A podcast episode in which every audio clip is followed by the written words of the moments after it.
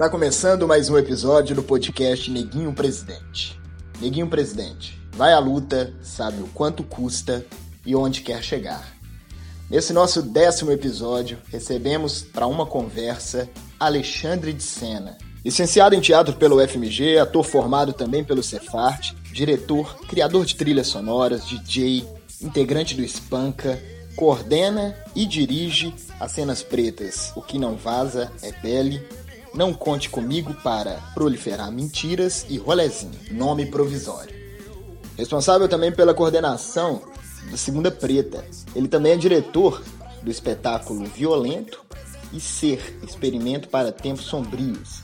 Orientou também a pesquisa de Pai contra Mãe da Cia Fusions de Danças. Como esse podcast é sobre negros e negras nos espaços de poder da política brasileira e também sobre negro no teatro, sobre teatro negro. Teremos também episódios com entrevistas com negros e negras na cena teatral. Então fique com o décimo episódio de Neguinho Presidente com Alexandre de Sena. Ah, o episódio também conta com a participação do Sartre Silva, ele que faz parte da equipe de dramaturgia do espetáculo Neguinho Presidente. Neguinho Prefeito. Estamos aqui em mais um episódio do podcast Neguinho Presidente. Dessa vez recebendo Alexandre de Sena, artista, ator. É... E aí, Alexandre, seja bem-vindo. Muito obrigado por receber o nosso convite. Ah, valeu, obrigado a você. Então, junto. E você, desde pequeno, já pensava em ser artista? Como é que é, como é, que é isso? Como é que foi isso na sua trajetória? Você é daqui de Belo Horizonte mesmo? Eu sou daqui de BH. Nasci no bairro Goiânia, fica na região Nordeste. Vivi lá até uns 20 anos de idade. É... Acho que eu nunca pensei em ser artista, não. Acho que foi uma coisa que foi acontecendo e por uma, por umas, por uns acidentes da vida, acabou que essas escolhas foram, foram se dando. Mas nada foi muito planejado, não. É... Acho que como, como a maioria de, das pessoas que começam a fazer teatro e que moram na periferia, eu comecei a fazer na igreja, na igreja católica que tem lá no meu bairro. Minha mãe, ela sempre frequentou a igreja desde quando eu nasci, ela é uma daquelas mulheres que tem a chave da igreja, que cuida de tudo. E aí eu fui fazendo teatro na igreja, Dona Baratinha quer casar, umas festas juninas, aí fui me envolvendo com além de fazer catecismo, né, fui me envolvendo com o lado pedagógico da catequese, né, de ser professor de crisma, professor de, de, primeira comunhão, depois de passar também por todas essas etapas. E eu acho que eu era uma, uma pessoa muito expansiva, então é, eram nesses momentos que eu encontrava uma forma de dizer o que eu, que eu gostaria de dizer, né? que era através daquela linguagem que eu nem sabia que era teatro. Com o tempo, eu né, eu já, nessa época eu também já estudava no Tiradentes, Colégio Tiradentes em Santa Teresa, estudei lá minha vida inteira. E eu também fazia parte do grupo de teatro da escola e tal. Comecei a trabalhar cedo, né, de carteira assinada. Aos 14 anos eu trabalhava na Rede Ferroviária Federal, é, em uma extinta estatal. E fazia mecânica lá, mecânica industrial. E também fazia parte da, das comissões de segurança do trabalho. E sempre utilizando do teatro para fazer algumas coisas. Quando ainda no bairro, tinha uns amigos do meu irmão, pessoas mais velhas, assim, é, quatro anos mais velhas que eu. Eles vinham aqui para o centro fazer teatro no SESI. Marcelo, o nome dele, Marcelo Martins. E aí acabou o curso, ele decidiu abrir um grupo de teatro, fundar um grupo de teatro lá no bairro. É, é, aí eu comecei a fazer teatro com ele, nesse período mesmo, com 14 anos de idade. E foi muito louco, porque aconteceu tudo meio que junto, assim, né? Eu vim trabalhar na rede ferroviária no centro, é, durante o processo seletivo, aconteceu o primeiro Festival de Teatro Amador de Minas Gerais, do FETEMIG, que se não me engano, que era uma associação. E aí eu fui para Araçuaí fazer umas oficinas, pedi uma pausa no processo seletivo, eles me cederam. É, eu fui para lá primeira viagem sozinho com 14 anos, para o interior de Minas. Aí lá eu fiz umas oficinas de circo, conheci umas pessoas que já trabalhavam aqui em Belo Horizonte ou que estavam chegando em Belo Horizonte para trabalhar com circo. E a partir daí as coisas foram se desembolando, assim, né? Quando eu formei na escola, no Tiradentes, eu queria fazer um curso superior de teatro, mas em Belo Horizonte não tinha ainda. Década de 90, é isso? Hum. No início? Não existia. Eles estavam estudando para fundar o curso. E aí eu fui fazer vestibular para História. Aí passei na primeira etapa e tal, na segunda etapa eu me boicotei. Falei assim, ah, não quero fazer isso. Né? Talvez aí a escolha tenha sido um pouco mais consciente, por mais que não tenha sido admitida por, na, na, época, né? Eu não admiti para mim. Aí eu esperei um tempinho e fiquei sabendo que tinha o curso no Palácio, que eu não conhecia, né? Esse, esse lado da cidade. É, nessa altura eu trabalhava num jornal, aqui no centro, um jornal comunitário, chamava Hipercentro. A sede dele era no Maleta. E na época não existia muito esse negócio de, das pessoas terem impressora em casa. Então algumas pessoas iam lá para imprimir seus, seus trabalhos de escola, umas coisas assim. Aí um dia eu estava trabalhando, apareceu uma, uma, uma garota pedindo para imprimir um texto, que era um, um texto teatral, se não me engano, Dumbo. E era a Grace, Grace passou. Aí eu peguei o texto, imprimi, fui entregar para ela, falei, ah, que legal, eu também faço teatro lá no bairro e tal. Ela falou, ah, tem uma escola aqui perto, que trabalhava numa letra, né? Uhum. Ela falou, tem uma escola aqui perto, no Palácio das Artes nunca tinha entrado no palácio, né? Aquela história de sempre. Na periferia a gente acaba nunca entrando nesses lugares. Aí ela falou que tinha essa escola lá e que ia ter um processo seletivo. Falei, ah, vou lá ver. Aí fui ver, me, me interessei, é, fiz a inscrição. Alguns amigos de bairro começaram a fazer um curso de teatro no Galpão Senhor, também simultaneamente. Aí a vida começa a se cruzar com, com a vida de um monte de gente que era nessa época um amigo meu chamou Wilson, Wilson Paquiel. Ele começou a fazer esse curso, lá ele conheceu o Byron Anil, a Bárbara Boff, Glauco Matos. E aí, por coincidência, a gente fez o teste do Palácio das Artes, processo seletivo, e entramos na mesma turma. Na mesma turma. Muito doido. Aí depois foi, foi para Federal fazer o curso de teatro. Hum. Depois passou. Depois passei para Federal. Ainda assim, no Palácio, né? É, já próximo do, dessas pessoas que eu disse, né, o Byron e a Babi principalmente, eles vinham do Colégio Marconi, eles eram envolvidos com com Grêmio lá, uhum. né? Então tinha um, um, pensamento de inserção política na na vida social muito mais forte que o meu, por exemplo, que estudava no colégio militar. É, e aí eles começaram a falar que, que tinha muito festival de teatro pelo, pelo Brasil, afora, mas nunca, eles nunca tinham visto festival de teatro para estudante, onde a gente pudesse apresentar nossas coisas, né? Sempre era mais profissional. Aí surge o Feto, isso em 99. Né? Eu comecei trabalhando com eles lá também, fazendo Feto, durante os anos do Palácio, fazendo Feto, e aí eu comecei também a fazer um, um estágio na SLU, que eu acho que existe até hoje ainda, Pô, que salvava a vida da gente, né, eu velho? Acho que existe sim, já ouvi falar desse estágio. Salvava, era uma a onda, porque eu fazia o estágio de manhã, à tarde eu já ia para o palácio, ficava lá estudando, eu e Fabiano Percy, uhum. que a gente era da mesma turma também. Ficava lá estudando e fazia a aula à noite. É, e isso foi durante quase todo, todo o período do curso. Quando terminou o curso, eu fiquei meio à deriva, né? Porque não tinha mais o que fazer, não sabia para onde ir, enfim, como o grupo do bairro já tinha acabado, é, eu não tinha tanto, não conhecia tantas pessoas do teatro pelo centro de Belo Horizonte, apesar de que na época eu também já tinha conseguido fazer algumas propagandas de TV. Na época eu usava cabelo grande, né, tinha trança, e eu acho que isso para aquela época, para aquela década, era exótico, bonito exótico. E aí, trança, trança assim, né, pra baixo do ombro. Aí o cabelo foi crescendo e tal. E, e aí eu comecei a fazer umas propagandas também nesse período. Então eu ficava ali fazendo teatro no palácio, fazendo propaganda, fazendo feto e, e tentando viver essa vida cultural da cidade. Nesse período eu conheci FIT, né? Nesse período começou o Festival de Cenas Curtas, então comecei a frequentar mais o Galpão Senhorto. É, conheci fã. Não, fã eu conheci antes, na época que eu trabalhava na Rede Ferroviária Federal. E foi isso. Saí de lá, fiquei perdidão. A Bones me chamou para trabalhar com uma companhia que eu já tinha assistido algumas coisas, chama Companhia Burlantins, que na época era formada pela Marina Machado, pela Regina, hoje de Regina Souza, e o Maurício Tizumba. Eles tinham feito um espetáculo muito bonito, que eu considero muito bonito, que era o, o Homem que Sabia Português, uma opereta de rua engraçada para burro. É, e aí o Bones e o Chico Pelus foram dirigir o segundo espetáculo dessa companhia que se, chamou, A Sombra do Sucesso. Aí eles me chamaram para fazer uma contrarregragem, mas era uma contrarregragem em cena. Aí no processo de construção do espetáculo, quem fez a, a dramaturgia foi o Tim Rescala, que é um músico lá do Rio. E aí ele foi vendo que talvez a minha presença poderia ser melhor aproveitada. Acabou que no final do no Frigir dos Ovos, quando o espetáculo estreou, a história toda se passava dentro da cabeça desse personagem que eu interpretava, que ele era o, o, o contra-regra que fazia aquilo tudo girar.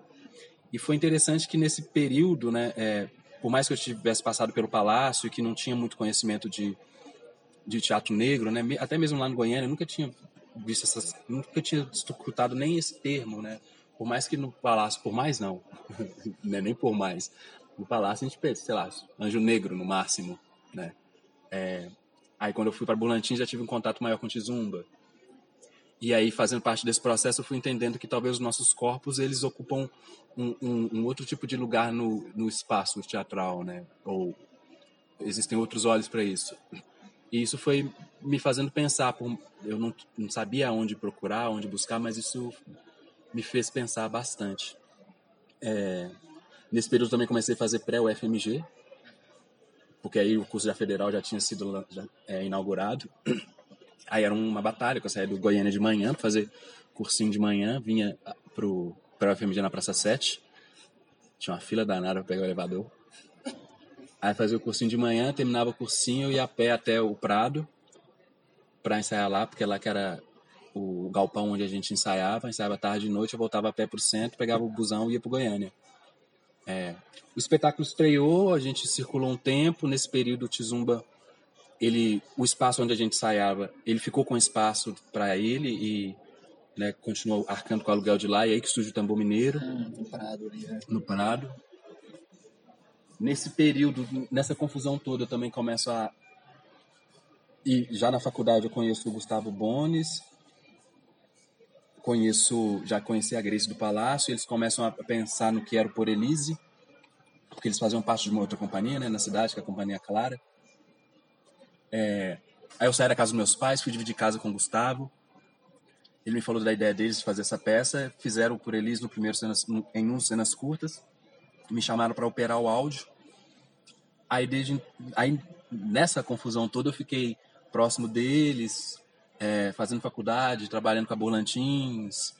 É, a Burlantins fez uma pausa na vida, né? Eu achei que tinha terminado, mas fez uma pausa naquela época.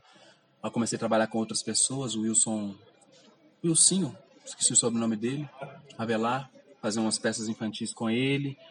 Trabalhei com Paulo César Bicalho, Papola Bicalho, com o último voo do Flamengo. Acho que aí minha cabeça também começa a dar uma de chavada melhor para esse pensamento de teatro preto, de, de, de representação e representatividade nos palcos, por mais que isso não era dito nem pensado na época, mas começa a se abrir um pouco para isso, porque foi um, um, um, texto moçambicano, né, que é o último voo do Flamengo, do Mia Couto. E ele, inclusive, veio para cá para conversar com a gente no período da montagem. E aí, trabalhando cada vez mais com Espanca também, é, como ator convidado, fazendo o Congresso Internacional do Medo. Aí, depois, segui o Dente de Leão.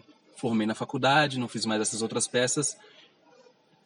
Voltei para no ato, né, para fazer o feto, pensar, formei na UFMG, fui pensando junto com as pessoas de lá é, uma linha pedagógica para o festival, o que, que a gente podia fazer para, enfim, para continuar com aquela mesma ideia que a gente teve lá atrás, né, de abrir espaço para estudantes.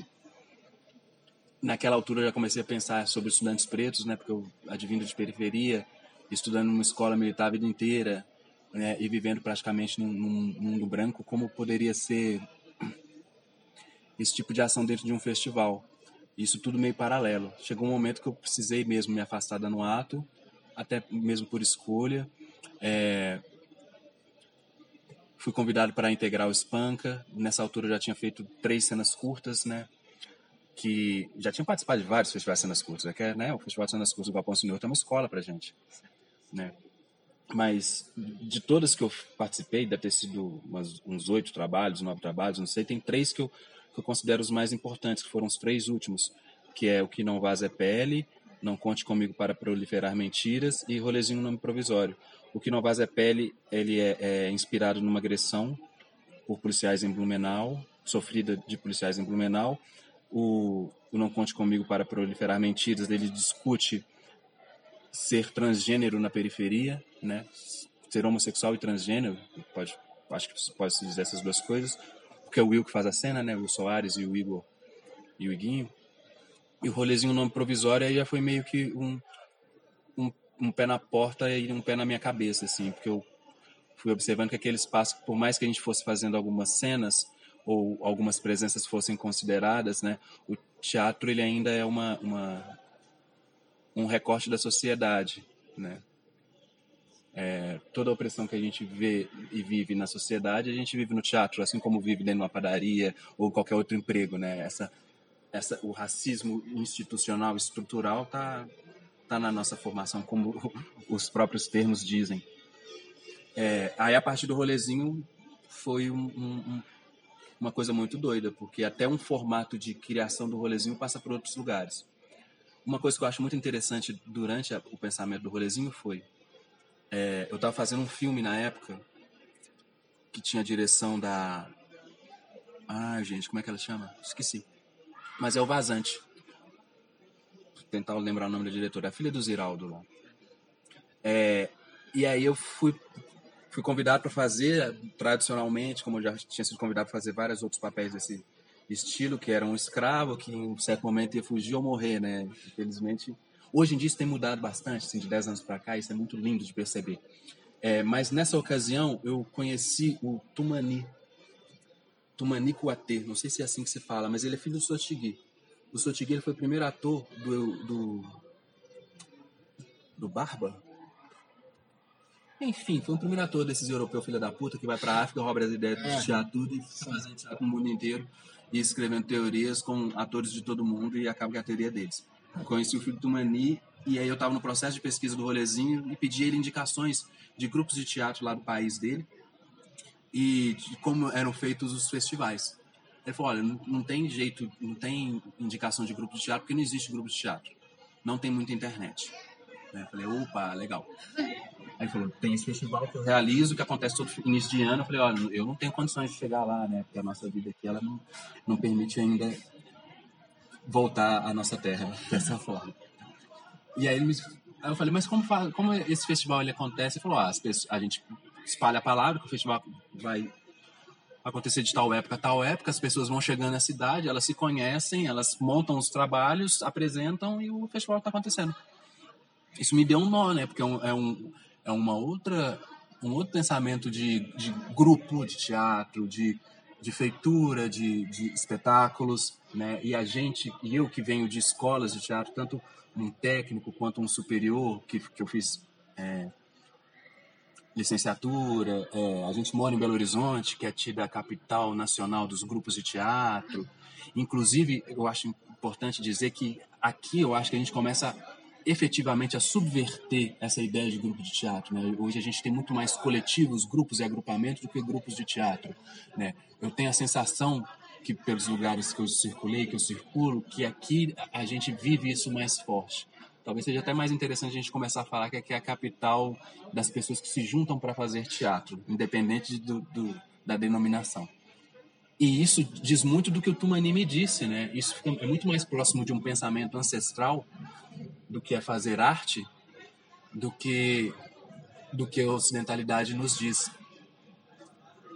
E aí, dando mais um, uma dançadinha, né, mais uma ginga nisso, a gente começa a perceber muito mais que teatro ele ele é muito mais ele é essencial à nossa vida e que vida também é teatro e que talvez a, a arte ela não precisa ser considerada tão profissão como foi defendida em algum tempo. Né? A gente vai colocando as coisas em caixinhas justamente para terem denominações e para ter uma legislação sobre essas coisas. Mas isso acaba tirando da gente também o prazer de fazer, o prazer de viver e o prazer de tocar, de trocar. Né? A gente fica muito mais instigados em ser donos do que participar. É... Porra, você me fez uma pergunta, eu tô falando pra caceta, né? Mas tá Não, mas é isso mesmo, é assim mesmo. é assim mesmo. Aí o Tumani me falou dessas coisas, e aí desde então eu estou pensando muito como continuar fazendo teatro de, de outra forma, de outros jeitos, tentando descolonizar o meu olhar, tentando descolonizar o meu pensamento, me aproximando de pessoas pretas, tanto daqui de Belo Horizonte quanto de outros estados.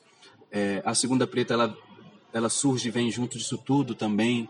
É, Belo Horizonte, a gente sempre teve a maior comitiva presente no, no, no Fórum no Fórum Internacional, no Fórum de Performance Negra, que acontece em Salvador. Acho que tiveram três edições. Nesse período, a gente já vinha em Belo Horizonte discutindo políticas públicas para o teatro, né? Teatro negro. Conversando com Secretaria de Estado de Cultura, conversando com Secretaria com Fundação Municipal. E aí as pessoas que foram no, no fórum de arte negra, eles voltaram com, com, uma, com um direcionamento que era construir os fóruns regionais. E de alguma forma a gente também já estava fazendo isso, essa discussão aqui, não a discussão de, da construção do fórum, mas o que o fórum discutiria. Então a gente foi juntando tudo no mesmo bolo, só que de alguma forma a gente foi percebendo também, todo mundo que estava ali, junto e misturado, que não adianta porra nenhuma a gente ficar discutindo esses negócios nossos corpos não estarem nos lugares de decisão, né? Não adianta nada, a gente fica aqui quebrando a cabeça, redigindo lei, fazendo, passando ROX na, no que eles mandam pra gente, escrevendo na lápis o que são as sugestões, chega lá, muda tudo porque nossos corpos não estão lá, na hora da decisão, né? Na hora da caneta. E aí a gente foi agilizando também, eu, nessa época eu já era coordenador de teatro, do, do Teatro Espanca, e rolou umas férias lá em janeiro e, e aí eu comecei a pesquisar o Terça Preta de Salvador. A gente começou a pesquisar o Terça Preta de Salvador para entender como eles faziam. Vimos, vimos que alguns trabalhos já existiam os trabalhos prontos em Belo Horizonte e decidimos fazer seis segundas-feiras ali no Teatro Espanca com esse nome de Segunda Preta. A primeira edição foi quando? Primeira edição, três anos atrás. 2017. Em janeiro de 2017. 16 de janeiro de 2017 bem no início do ano. A gente fez as, as seis segundas antes do carnaval. E isso foi uma, uma, uma estratégia para a gente se visitar. Né? Porque, pensando na nossa vida cotidiana, a gente luta para fazer o, o, nosso teatrinho, né? a nossa arte, quase nas horas vagas, porque nas outras horas a gente precisa ralar para caceta para poder pagar os nossos boletos para sobreviver. É, e foi um espaço onde a gente conseguiu se encontrar.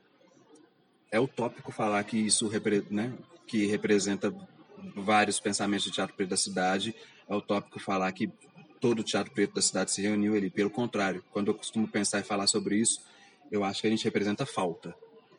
A gente sempre vai representar falta. Né? É, aí lá na frente eu vou cruzar isso com o que você me pergunta do, do, da política institucional. Né? A gente só representa a falta, a gente nunca representa muitas pessoas, não. É, Acho que vem aumentando o número de pretos fazendo teatro?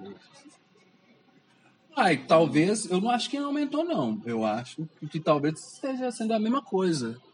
É, como eu falei anteriormente, fazer teatro pra gente é vida. Né? Ancestralmente, teatro é a nossa vida. A nossa forma de expressão ela se dá pela música, pela dança, pelo teatro, por tudo. Né? Quando a gente começa a, a botar os treinos umas caixinhas, aí a gente começa a chamar de teatro, chamar de performance, chamar de intervenção urbana. A gente faz desde sempre. Na minha cabeça, o mundo foi criado na África. Então, tudo que existe hoje parte de nós. Né? Quando se coloca em caixinhas, é justamente para ter um sentido proprietário sobre a coisa e para nos colocar subalternos a essas coisas. Então, com certeza, hoje tem muita gente que faz teatro preto. Só que talvez as, o, a pupila ou, ou o campo de visão das pessoas esteja mais dilatado para poder perceber essas pessoas. Até porque a gente vive num momento de discussão e de reflexão que, se as pessoas não pensam sobre isso, é feio. Né? Eu acho que em algum momento da história, e em algum momento não, acho que esse é um, é um processo que é contínuo. Né? É, os, todos os nossos representantes, todas as nossas representantes, todos os nossos representantes sempre foram mortos, é, foram retirados da convivência social, foram eliminados de alguma forma. Né? Um com isso, é, da, dessa representatividade da, do, do, do, representante, ele não chegar a um local onde ele possa significar um, um, uma mudança de pensamento, uma, um, um levante do, do, povo preto, que isso é fato, né? É, todos os que se colocaram nesse lugar durante a história, e principalmente em um país como o Brasil, que é formado dentro de um pensamento a, a, a, a ter vergonha do que a gente é e tentar é, é se, branquecer o máximo possível, para se aproximar da, do, de, uma, de uma colônia fali, do, do, colonizador falido, né, que a gente tem no Brasil, é, as caixinhas sempre foram muito sólidas, muito rígidas, Uhum. muito estabelecidas. E aí a gente pega, por exemplo, se você fala de espanca hoje, é, os primeiros nomes que vêm na, na, na, na boca das pessoas é, são você e a Aline. Né? A Aline, apesar de estar afastada, que está com a gente ah, hoje na prefeitura, ela ainda é muito associada ao, ao Spunk. As pessoas associam automaticamente vocês dois. Isso de um grupo que tem como a, a- grande representante a Grace, que, que também é preta. Né? Mesmo tendo passado muitos brancos no Spunk. Né? A Samira, Gustavo, né? o, o- o Paulo, né? A, a, consegue ter é, as figuras pretas tendo, uma, muita, é, tendo muita representatividade, tendo muita significância dentro da história do grupo. E um, um grupo que ele consegue é, sair da, da- das suas caixinhas, dentro dessa coisa do, do pertencimento, da, você está falando de, de que eles formam locais é, que não dão acesso para que sejam donos desses locais, o Spunk ele conseguiu quebrar isso, porque ele é um grupo que teve acesso a massas. Né? Ele conseguiu chegar a, loca a pessoas que normalmente não assistem teatro. A gente tem uma dificuldade da- do, do povo assistir teatro no Brasil. Prefere- se você convencer uma pessoa a sair de casa e perder o capítulo da novela para a uma peça de teatro, é, é muito pesado para ela. E o Spanka consegue. Juntando tudo isso, a, a projeção que o, o Spanka tem dentro desses locais selecionados, consegue quebrar portas, né? É, e essa representatividade que você, Aline e Grace têm, é, o, o, o que que você, o, o, como você acha que isso reverbera dentro desse mercado tão é, é, quadrado e tão, é, tão embranquecido? Pano pra manga, hein? Pano pra manga, vamos lá. Eu acho que quando o, o Spanker surge, né, é, que ele vem, ele, alguns integrantes saem da Companhia Clara e fundam o Spanker, né, Gustavo, Marcelinho, Grace, Paulo e Samira, que surge por Elise, é, eu acho que eles, que é um texto da Grace, direção dela, mas de alguma forma, eu acho que para além da história ali, a- ali começa a ser representado, eu acho que uma a vontade de uma juventude classe média em fazer teatro, né? É, e isso também é herdado da Companhia Clara, né? Com os trabalhos que a Companhia Clara fez. É, eu acho que isso começa a ter uma, uma reverberação e uma aceitação, sim, da classe média estudando de teatro. Eu não sei se isso chegou na minha mãe, né? Ou nos meus parentes do Palmital. Então, acho que é importante a gente ter esse tipo de consciência, assim. É, a- aí algumas pessoas se afastam, né? A- enfim, quase todos os integrantes da fundação se afastaram e o grupo continua, eu acho que mantendo esse, esse, esse mesmo esse, esse mesmo fazer, né? Não é à toa que ele circula pelos, pelos principais festivais do Brasil, né? Isso é um fenômeno, né? Até porque hoje em dia não existe tanto, tantos festivais mais, né? É, o grupo se afasta disso. É, quando o, o grupo de alguma forma mingua, acho que a gente pode usar essa palavra, que as pessoas inclusive se afastam para poder trabalhar em outros lugares na prefeitura ou na gabinetona, por uma necessidade individual e também por um pensamento coletivo, né? O, o grupo ele se torna basicamente o espaço. Né? A gente continua apresentando o Real, que já era um coletivo de pessoas, né? A Karina que, que mora em Santa Catarina, o, o, o Alisson que mora em São Paulo, né? É, o, o grupo ele já, ele já não é mais um grupo, ele é um coletivo. Por isso que eu falei antes que, assim, que de alguma forma a gente precisa começar a pensar em Belo Horizonte como uma cidade do junta junta. Assim, o Galpão também já é isso, ele tem vários atores convidados, né, durante um processo, será um ou dois em cada espetáculo, mas rola, né? E e a gente também vê o que são os grupos de, da cidade, que geralmente é um grupo de uma pessoa, né, com atores convidados, né? Novamente um sentido proprietário. Acho que no Espanca foi sendo trabalhado de, uma outra forma. Até que essas duas pessoas que fazem faziam parte há muito mais tempo se afastam, restam eu e Aristeu. E aí, para a gente é um pouco delicado continuar com o, o pensamento teatral, sendo que a gente não estava desde o início. Né? Como é que eu vou fazer uma peça e, e, e de alguma forma o público ter um anseio de assistir o que a Grace dirigia, fazia, escrevia, ou que foi dirigido pelo Marcelinho, ou, ou todo o pensamento que o grupo surgiu, né? Então a gente começa a pensar em investir muito mais no espaço, enquanto um centro cultural e um centro aglutinador no baixo centro. Quando existe um- uma, como eu disse, essa míngua do grupo, é, é importante observar que a classe média artística se afasta do espaço, né? Não é à toa que hoje eu posso considerar que lá é um espaço relativamente preto, né? Se a gente for pensar no IBGE, opa, Estamos aí bem contemplado. Tem mais de 60% das pessoas que frequentam ou que realizam trabalhos lá que são pretas. Né? E isso, para mim, é, um, é um, dado importante, tendo a visão de mundo que eu tenho. É, mas quem, quem tem dinheiro no Brasil? Classe média e classe alta. Né? É, essas pessoas se afastam do espaço. Isso faz com que o dinheiro pare de circular. É, conse é, consequentemente, a gente deixa de aprovar alguns editais, né? A gente manda os projetos, mas não aprova. Isso faz, vai fazendo com que a gente vai passando por uma dificuldade financeira, onde, por exemplo, eu e o Aristeu hoje, a gente não recebe nenhum recurso do espaço. A gente faz os nossos corres fora, eu estava até fazendo um teste hoje, vim para cá, e trabalha no espaço gratuitamente para manter o espaço. Porque a gente considera aquilo importante. Eu fico pensando, é, poucas pessoas, talvez, na cidade fariam isso. Não por um altruísmo. Não é isso.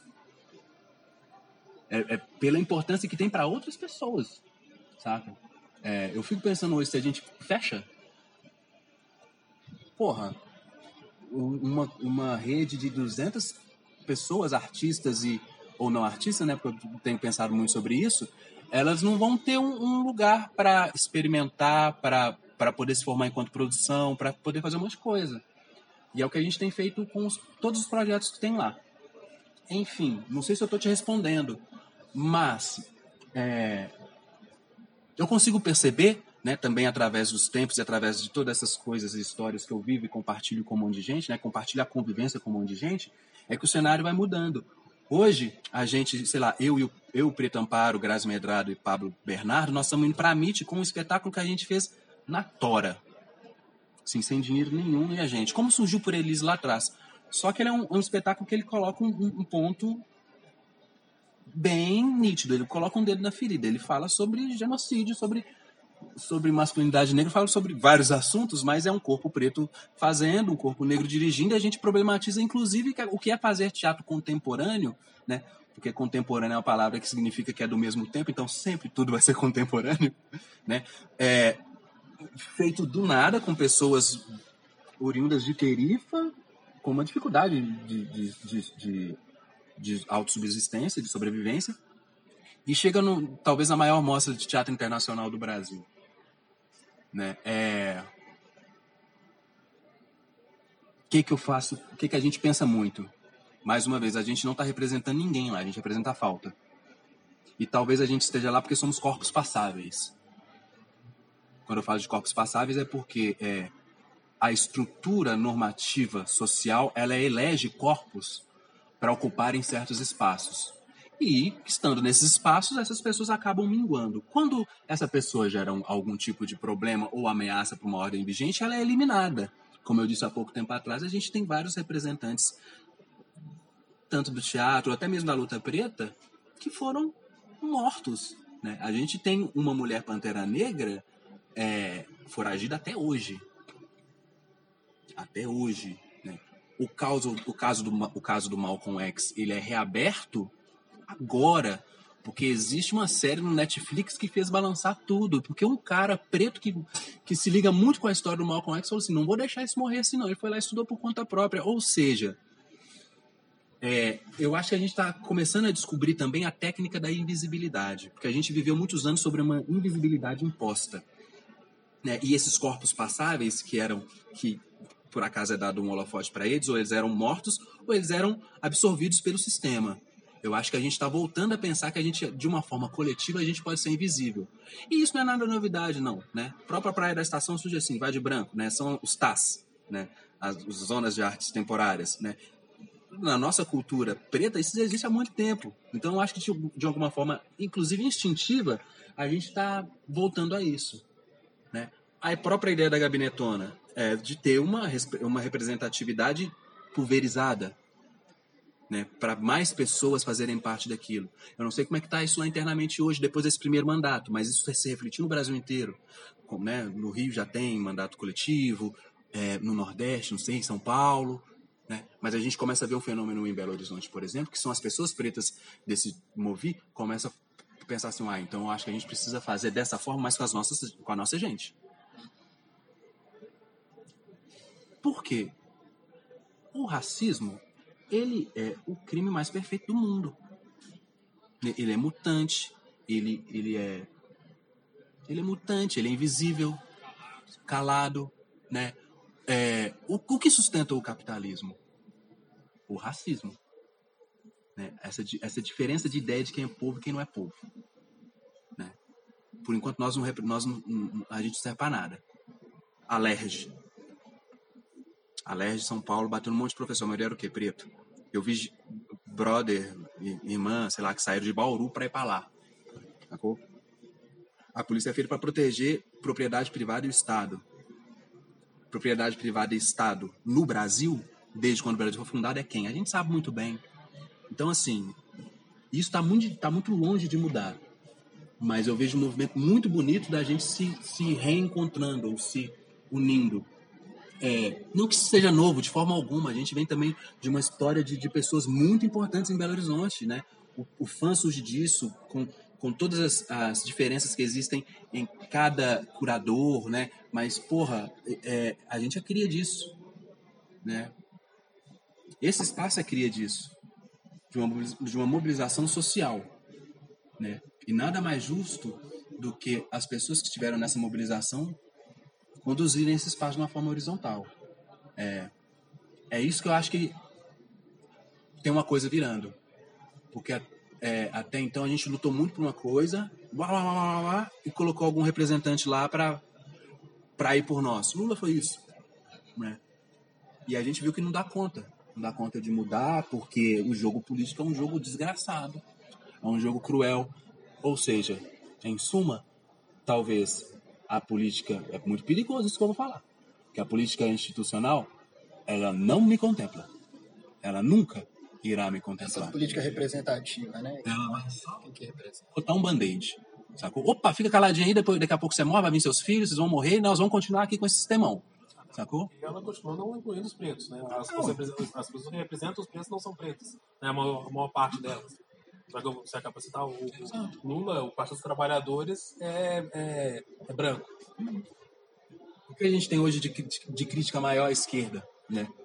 De, de, de, de esquecerem as bases. Qual a crítica maior talvez que eu tenha hoje no teatro brasileiro? Que, a, que os nossos temas estão sendo usurpados por outras, por outras pessoas, por, outra, por outros artistas. E aí a gente inclusive a gente já não tem condição de criar, a gente não tem tempo de criar, porque a gente precisa trabalhar para poder pagar boleto, né? O ciclo vicioso. A gente não consegue falar sobre nossas coisas. As pessoas pegam as nossas coisas, montam as suas obras e circulam o Brasil ganhando um dinheiro. Ou seja, fica tudo no mesmo lugar. Fica tudo no mesmo lugar. Né? É, a gente precisa ter muita força para poder poder entender que dever uma coisa ali, outra aqui é suave, a gente pode deixar passar um tempo é, e que a gente só vai conseguir mesmo juntando com o coleguinha do lado, porque senão vão usar a gente sempre, a gente vai virar a, a, a Vênus negra. Pois é, e aí nessa coisa de usar e pegando as coisas de TV, profissão, que você falou muito, né? É, hoje o mercado publicitário é, dentro de um, daquilo que o Washington Oliveira fala, né, que não porque eles são altruístas, mas porque eles viram que se não fizessem, é, modificassem, eles não iam vender mais, né? E começaram a, a colocar pessoas pretas para o mercado de publicidade, tanto fotográfico quanto, quanto de vídeo. Tenho várias amigas hoje que a principal são atrizes, fazem teatro, mas a principal renda delas como atriz vem do, do mercado publicitário. Mas não é qualquer preto. Não. É, é, criando padrões. É, tem né? um padrão, tem o, o, o, cabelo não é um não, não é um black crespo, né? É um cabelo cachadão, é um cacho volumoso, tal, mas é um cacho mais, mais leve, né? Os traços são mais leves, o, a, o não é não é nem próximo do retinto, né? É, isso você acha que o, isso que a gente tem hoje, né? Da, do, dos preços gente no mercado publicitário está mais próximo do, do, do da segregação total que a gente tinha até 10 anos atrás, do, da televisão ser inteiramente branca. Né? Se fazer ver uma novela, as novelas do Jorge Amado, por exemplo, todas com pessoas brancas. As, a, a Tieta é uma mulher branca, a, a, a Gabriela é uma mulher branca pintada de preto. Né? Nem preto, né? Tipo, faz uma coloração nela. E no livro ela sempre foi preto. Qualquer exposição que você vai do Jorge Amado na Bahia, a Gabriela, a Tereza, a, a, a, a Tieta são pretas. E, e a Globo fazia elas brancas, né? Você acha que esse ponto que a gente está hoje está mais próximo desse Brasil, né, que, que embranqueceu a Tieta, Ou é, a gente está tá mais próximo de um Brasil que vai reconhecer que a Tieta é preta?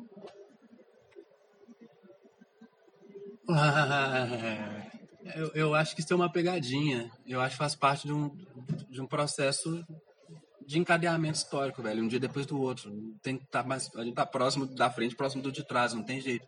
É o desenvolvimento, sacou? Eu passei um, período em Cuba, a galera lá não sabe que no Brasil tem preto. Porque que passa lá é novela brasileira. Assim, como é que. Como isso pode acontecer? Como isso pode acontecer? Tem sim mais preto na TV, tem, né, até porque a gente luta por isso, a gente trabalha, nosso trabalho é esse, né? E o nosso trabalho também é entender que a, que a, universidade é uma bosta, ela mata as pessoas de doença, mas a gente precisa estar nesse lugar porque a gente precisa ser dono das coisas. Né? Vai demorar muito tempo para a gente vencer o processo eugênico que esse, que esse Brasil viveu, né? A eugenia é uma desgraça. Então, assim, eu não sei falar se está mais próximo de, de qual ou de qual, não sei mesmo. Eu sei que a gente está tá movendo, isso é importante. A gente não pode estar tá parado, a gente está movendo. Pois é, mas aí é, esse movimento, você acha que ele vem muito mais dessa galera, é, ele está muito, ele tá muito mais nas mãos. Acho que, a, acho que a palavra é essa, está muito mais nas mãos.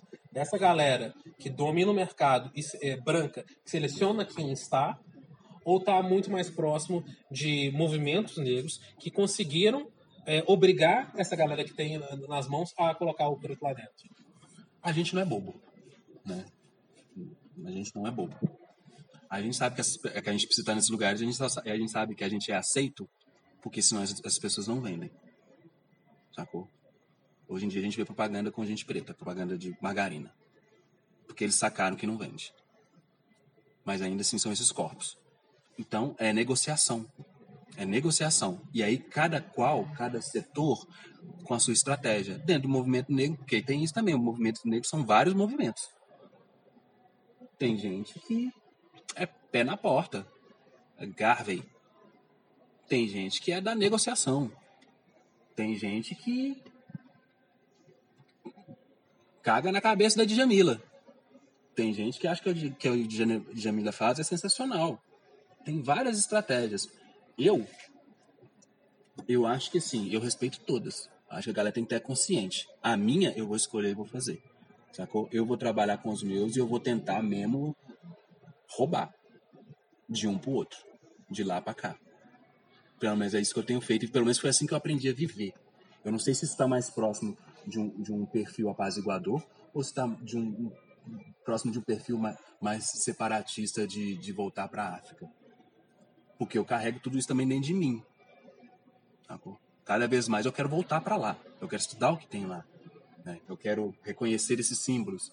Eu quero entender qual foi a piração do Garbage de falar assim, opa, vamos comprar um navio para todo mundo voltar e abrir financeira, que já fazia black money, que produzia jornais, que já fazia os livros que a Djamila faz, chegar até mais pessoas. Eu também quero entender a cabeça de, desses caras, que inclusive são homens e que a gente tem pouca referência histórica registrada de mulheres pretas. E por que, que isso aconteceu? Então tem uma, tem uma porrada de coisa. São muitas variáveis. E eu evito cair nessa, nessa cilada de dar uma comparada. Assim, o que eu faço geralmente é: eu preciso estar em algum lugar com o meu corpo preto e eu sei que ali eu. Vocês já viram um filme que se chama Sorry to, to Bother You? Eu vou mandar um link para vocês, é muito legal. É um cara preto que ele começa a trabalhar numa empresa de telemarketing e um amigo dele fala com ele assim: para você vender, que fazer voz de branco. Aí ele começa a vender pra caralho. E aí ele, ele é, é. Como é que chama isso? Ele é promovido. E aí o, conversa com o dono da empresa, o dono da empresa coloca, começa a colocar ele para vender é, trabalho. Só que ele vende trabalho de pessoas como ele. E o que as pessoas re recebem em, em troco desse trabalho? Comida e moradia. Então ele vira um agente de toda opressão. E quando ele tenta fugir disso, o cara aplica uma coisa nele. Eu vou dar esse spoiler mesmo. Aí ele vira um cavalo. Sabe? Então, é, é eu tenho que. Eu, Alexandre, né, idiotinha, pequenininho, que saiu de, uma, de, um barraco que não dava lá no, na Avenida Águas Limpas, Água Limpa, lá no bairro Goiânia, eu tenho que entender que quando eu entro numa reunião com a Petrobras, no Rio de Janeiro, é esse cara.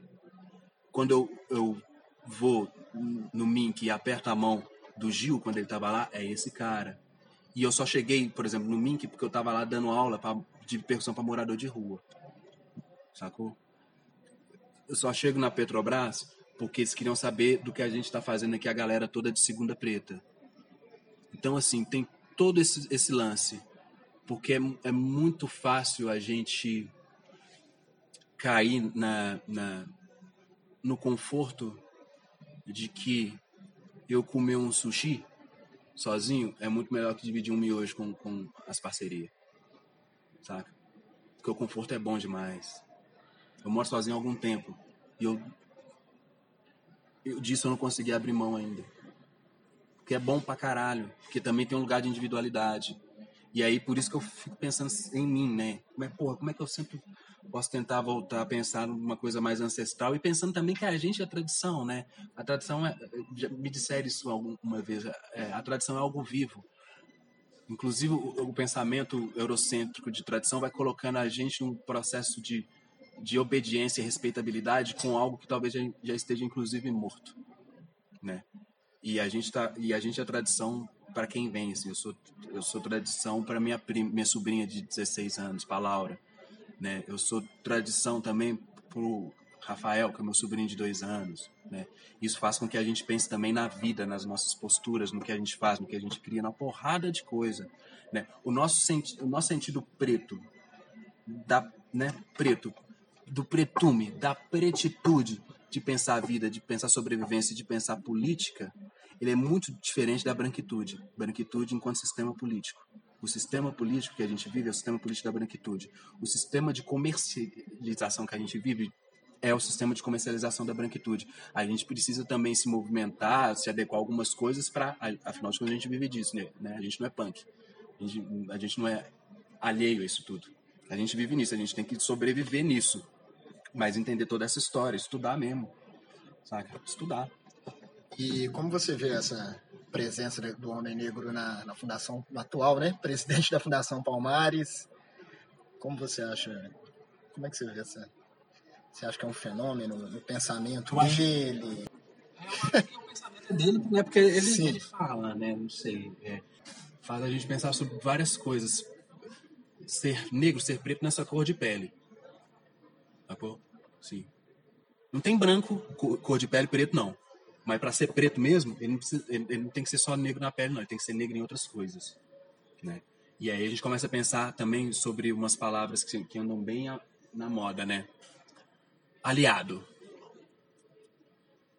Aliado é uma categoria, como já diz, uma categoria muito instável, muito instável, né? É jogar war. Fulano de tal se aliado para ocupar, é, para ocupar certo território, né?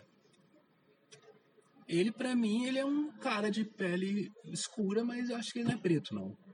Assim como tem um monte de aliado branco que se, que se diz aliado aí, mas, velho, quando termina a conversa, vai lá pra, Getúlio Vargas lá e fica tomando seu vinho. Ou, só força, é isso mesmo, tem que tomar, porque chegou nesse lugar de conforto, esse lugar é bom, sacou? Mas não vem chorar churumela pro meu lado, falando que, opa, eu tô muito do lado de você. Se dá porra nenhuma, você tá só na hora de bater beiça pô, pra conversar, eu converso com qualquer pessoa, converso com a minha terapeuta, sacou? Não, tem, é, tem que ser na hora de fazer, velho. Aquela expressão que é, é, foi durante muitos anos usada como uma expressão racista, né? Mas que hoje ela cabe muito bem para revelar o, o, os, os falsos aliados, né? Que é o preço de alma branca, né? O cara que é, ele tá tem alguns têm vergonha, né? Alguns negam que são pretos, né? Ele, dentro de todas as formas é, é, se parecer branco o mais possível, né? Porque isso foi, né? Porque isso foi estimulado, né? Isso deu muito certo, né? É, pô, deu muito certo. A gente chega hoje porque isso deu muito certo. Né? A gente tem um presidente que a gente tem porque isso deu muito certo. Eu rompi com a família, com algumas pessoas da família, porque por causa disso. Assim. Moçada começa a pensar que o objetivo nosso é ter uma geladeira gostosa, bacana, grandona, um carro e uma casa legal. O resto que se lasque. E se a pessoa conseguir isso individualmente, ela vai que vai. Ela vai botar no capeta, no diabo. Sabe? Né? Essa, essa a, a, nossa visão de vida ela é muito distorcida. A, a viver, né? Quando a gente conversa com alguém, opa, como é que você chama? O que é que você faz? Né? A gente parte porque, porque a pessoa faz para entender, né? Escondido lá no fundo, o que, que ela ganha, como é que ela vive, né? Viver é o que você ganha, o que você tem, né? Não é mais relação. Isso é bizarro. E a gente, né? Tô falando do, do, do meu olhar, claro. Eu sou só um pequenininho, uma mosquinha e das coisas que eu vivi é, é, outra coisa, assim, do que eu acredito, do que, inclusive, é coisa de gente preta, negritude, é, passa por outros caminhos, né, irmão? Pois é, mas aí é essa coisa do ser também, né, ela, se, se for pegar o comunismo de raiz, que é aquele comunismo, né, do, da década de 60, 70, né, ele é aquela galera, ele é um comunismo branco, ele é um comunismo machista, né, porque ele, ele se coloca dentro de uma perspectiva do, do trabalhador, né, o trabalhador da, da, da né, melhorias de vida do trabalhador, mas não pensa no trabalhador enquanto figura social que ele é, né? A diferença entre o trabalhador preto e o trabalhador branco, né? Dependendo, né? Então, por isso o movimento sempre foi muito branco, os heróis do movimento sempre foram muito brancos. E eles e ele também é, ignoram um, um, fato, assim, que é é muito fácil chegar para um, um você sendo de classe média alta chegar e falar, não, eu estou abrindo mão dos meus, do meu, do, do, dos meus privilégios, do meu conforto aqui financeiro, do, do, meu, do meu carro, do meu iPhone, sendo que eu experimentei isso durante a vida. Eu vou, vou o mais comum, vou abrir mão de comer no McDonald's e tomar Coca-Cola, sendo que você tomou isso a vida inteira. Enquanto tem outra pessoa lá na periferia, que ela viu isso na televisão a vida inteira sendo oferecido para ela, com provas maravilhosas. Boa foi colocando na cabeça dela, né? O prazer que aquilo ali pode dar, né? E aí, antes da pessoa consumir aquilo, ter a chance de experimentar aquilo para saber se é tão bom, e às vezes ela pode chegar à conclusão de que não é, mas antes ela chegar, apontar o dedo na cara dela e falar que você tem, você tem que ser um, um comunista, ser anticapitalista, ser anti, anti qualquer produto americano. Dentro dessa perspectiva, né, dessa, dessa falta de empatia, da teoria, a teoria é, é, que hoje a galera chama de progressista, né, a galera tem um pouco de medo de falar, falar o termo comunista, a galera está usando o termo progressista.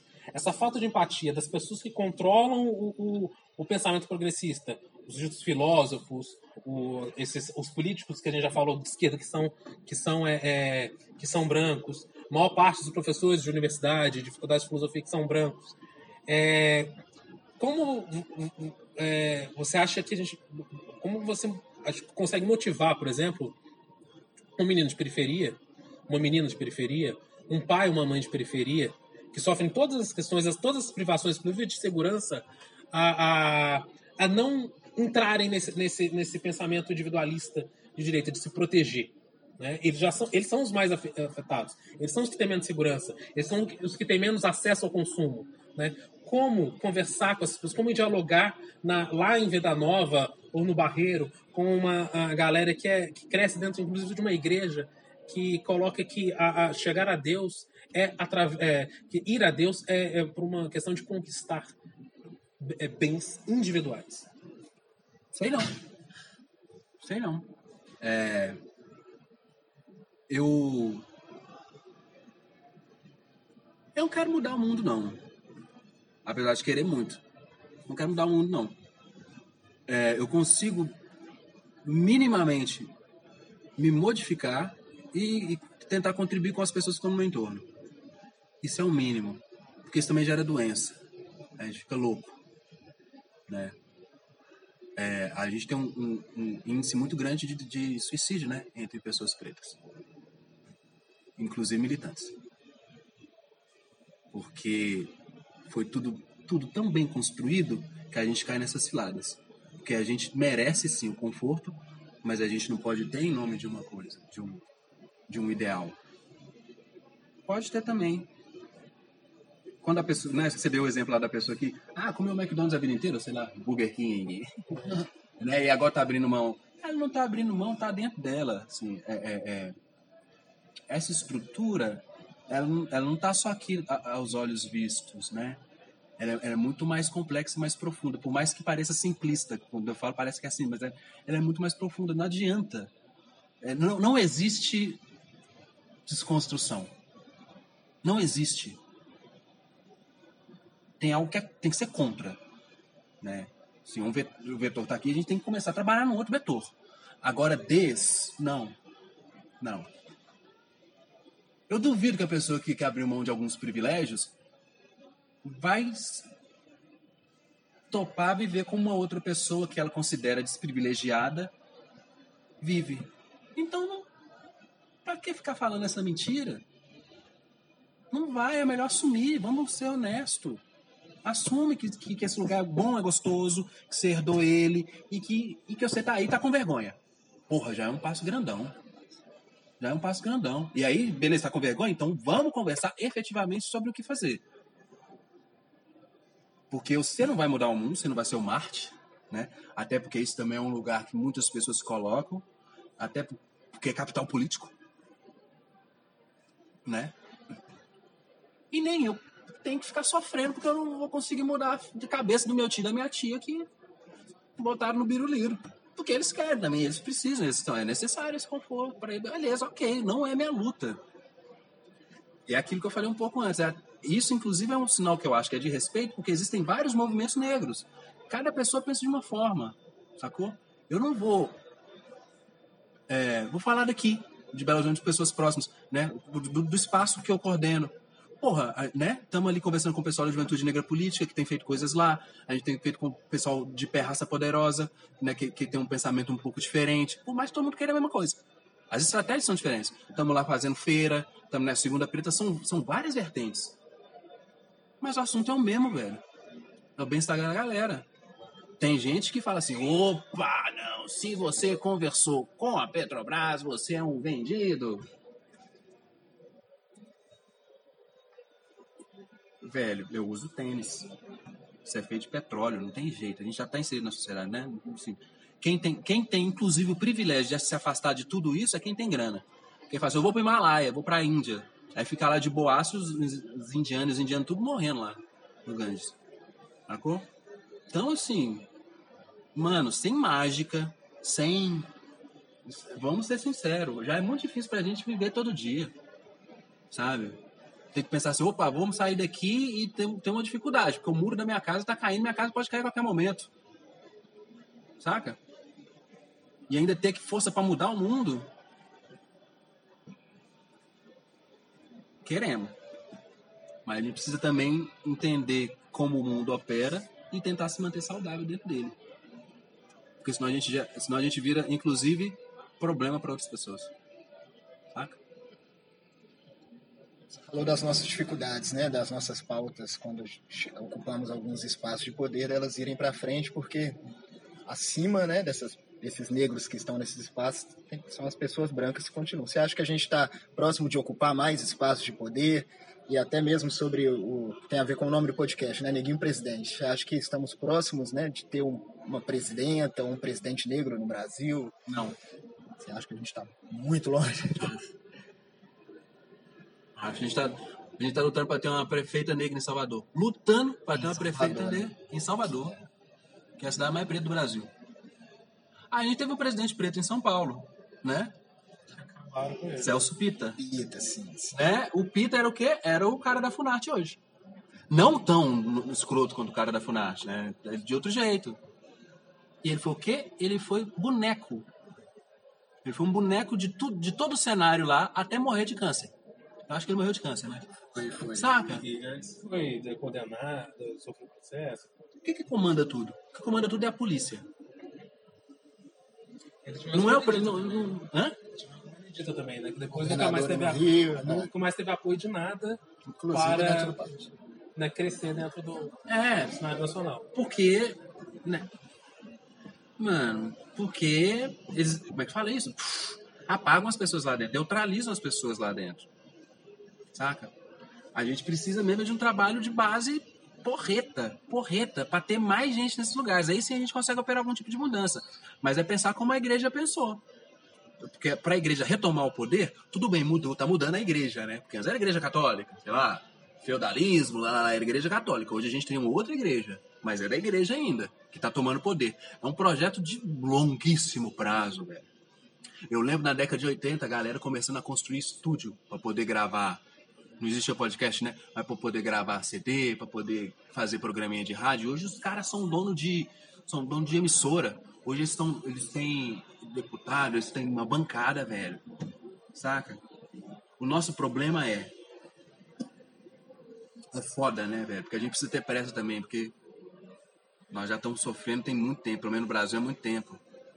Mas também tem um fato que a gente é considerado ser humano, ser humano, 100 anos. A gente é considerado ser humano. Nós, no, nós, no mínimo mais 100 pra gente chegar a uma presidência. No mínimo. Ele era considerado humano. Que é o básico. A gente era um objeto.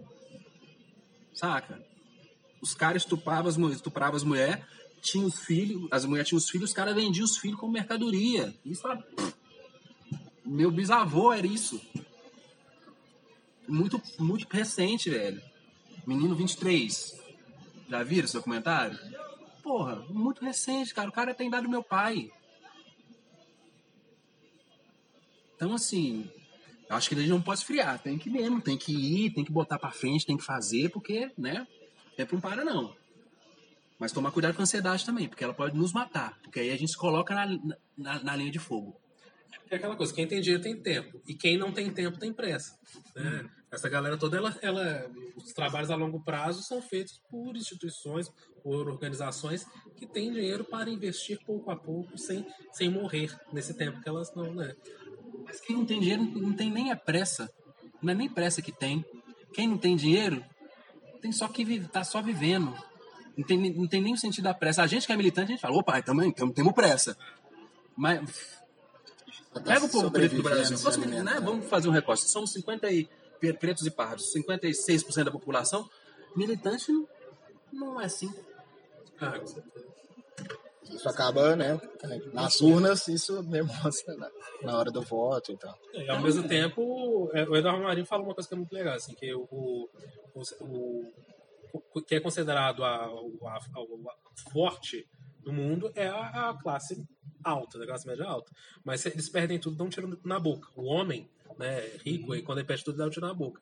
Né? O, o, o, quanto mais vulnerável o, o, o, homem pobre, a mulher de todas as formas, é, é, tá passar a vida inteira perdendo tudo e tá ali lutando, continua lutando, continua reconstruindo, né? Então, ao mesmo tempo, é isso que você tá falando, tá? Você tá falando. Você não, você não tem, você não tem, você tem urgência, mas você tem que sobreviver. Então, não vem, você vai, você continua indo, você continua esse negócio de tirar a boca é muito interessante, né? Porque quem tá lá em cima no alto, perdeu tudo, um tiro na boca, se entra extremamente no desespero. Porque é muito capaz a pessoa não dar um tiro na boca, dar um tiro em outras pessoas para poder reconquistar o que ele tem usurpando de outras pessoas. Tá? Porque senão a gente romantiza essa pessoa que tá lá. Não, ela é má. Não, é, não, não é nem no é, é um covarde. Sofre. É o tipo de, é o tipo de, de, de, de tiro covarde. Não é o cara que morre para ser Marte, né? É o cara que morre para não falar, não assumir porque o, orgulho dele não, não, permite que ele assuma que veio tudo. E, normalmente ele coloca as pessoas em situações péssimas quando ele faz isso. Não, é. é tudo mecanismo de poder. Fala em mecanismo de poder, né, mano? Sim. É. Pra finalizar aqui, é... você já falou de um filme, né? Qual filme que você disse mesmo? Sorry to Bother You. É difícil, mas eu tenho um link piratão. Diz que um livro, uma dica aí da no disco? Pô, mas é, um disco. Não, é muito. Mim. É, pra. É. Alguns, então, né? Pô. Pô. Três que você gosta é, mais. Porque cada época da vida é uma coisa, né? Assim, aí tem, tem, pô. Cada época é uma coisa. É. Então, nesse, nesse dia, hoje, dia, dia, dia 4. Três, três, pode ser três dias. Dia 4 de. Vou olhar aqui que eu tava. Pois é, porque eu vou numa. Ê, caceta, né? Vamos lá. Olha, tá, eu ia falar canções para depois do ódio do Marcelo Yuca. Mas eu tô acostumando com ele, ele não me pegou total, não. Então vamos num, num que, que me pega de verdade e que me dá uma emocionadinha. Porra, Tábua de Esmeraldas. Jorge Ben. É... Um livro pode ser o livro que eu tô lendo agora, que ele, eu esqueci o nome, mas ele é uma entrevista com James Baldwin, Malcolm X e Luther King. É, uma, é um compilado com uma entrevista com cada um. Que tá naquele documentário que Talvez o documentário tenha sido baseado nesse livro, né? É, sei lá. E aí, e é um livro de uma, de uma galera panificanista de São Paulo, que é a União Brasileira de Panificanismo. Procura aí, ó, joga aí no, no Google. A galera tem produzido uns livros aí, estão juntando a grana para fazer uma escola. Produziram da Lélia, será? É, estiveram aqui no FAN, lançaram os livros. Esse, esse povo mesmo. E indica outras coisas também. Vai no Chat Spunk, é, vai no Samba das Pretas, vai no, no Thiago, que é do, do Dois Black aqui, que vem de Chopp de Bairro Viado Santa Teresa, vai no vai no, no Back to Black, é, vai no Samba do Kaká, vai no, Samba do Kaká tá cheio de branco agora, vai no Samba da Lagoinha também, é, e vamos trocando, vamos convivendo, vamos encontrando, vamos Angola Janga, vamos se abraçando, vamos vamos que vamos, vamos que vamos. Esses dois que você citou, né? Você citou o livro, citou o, o disco do, do Jorge Benjó. É, são dois artistas, né? É, que você considera é, dentro hoje e, e no, no, vamos pegar o Jorge Benjó no tempo que ele, que ele, ele fez o disco, né? É, você considera artistas a representatividade a ação desses artistas você acha muito é, contemporânea com o que a gente tem hoje do movimento negro? Eu acho Jorge Ben, eu acho que o Jorge Ben tem uma história impressionante. Assim, a história dele é muito bonita. Tem, um, tem um podcast que são 10 episódios contando a história do Jorge Ben na rádio do Instituto Moreira Salles. Jogar lá no Google você vê. É, e é, é muito foda tudo que ele representa, tudo que ele criou dentro da música. É um cara que não mora mais no Brasil, é um cara que, né, que tem várias questões pessoais. E eu acho muito perigoso quando a gente coloca as pessoas nesses lugares, porque a gente desumaniza querendo ou não, a gente desumaniza. O, o processo de, de, de, criação de celebridades, a gente chega no extremo né, nesse período que a gente vive. Que, né, a metamorfose pode chegar em outros, né, que é a Big Brother e tudo mais, mas é, de transformar a vida privada, inclusive, em, em, em algo comercial, né, é, é justamente essa força para se criar celebridades. Eu gosto muito de ver as pessoas né, no trabalho delas, o que elas fizeram, é, de repente não é mais próximo. É, eu gosto de pensar a vida mais assim, sabe? Porque senão eu vou começar a julgar o, o Jonga pelo público dele, sabe? Vou começar a falar, ah, ele canta pouco dos racistas, mas o público dele tá lá com a mão pra cima todo branco, ou ele tá tirando foto com pessoal lá, senão, senão eu entro nessa pira. E eu não quero entrar, porque, porque essa ideia é muito difícil, sabe? a gente, né? O povo força a gente a criar deuses todos os dias, mitos todos os dias, né? E aí a gente desumaniza aquela figura. Né? Obrigado. Eu, obrigado a você, valeu aí. Nossa, Espero que. Boa. Vamos, vamos aí. Vamos tomar cerveja. Muito obrigado, Alexandre. Valeu demais. Seguindo então umas das dicas do Alexandre de Sena, finalizamos esse episódio com a grande canção Zumbi, de Jorge Ben. Lembrando que estamos nas redes sociais, Facebook com a página Neguinho Prefeito, que é a primeira parte do nosso espetáculo teatral Neguinho Presidente. Estamos também nas plataformas digitais Deezer, Spotify, YouTube. Ah, você encontra também a nossa página no Instagram. Lá você consegue acompanhar algumas imagens dos ensaios que já está rolando do nosso espetáculo Neguinho Prefeito. Neguinho Presidente. Vai à luta, sabe o quanto custa e onde quer chegar. Até o próximo episódio.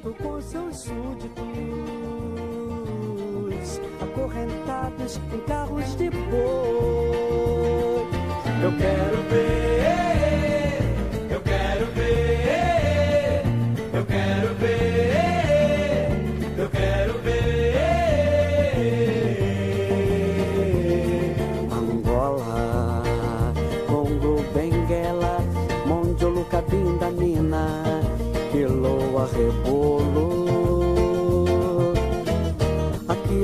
estão os homens,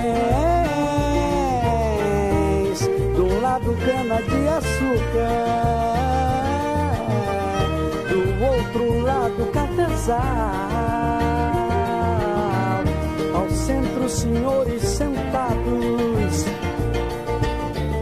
vendo a colheita do algodão branco, sendo colhidos por mãos negras.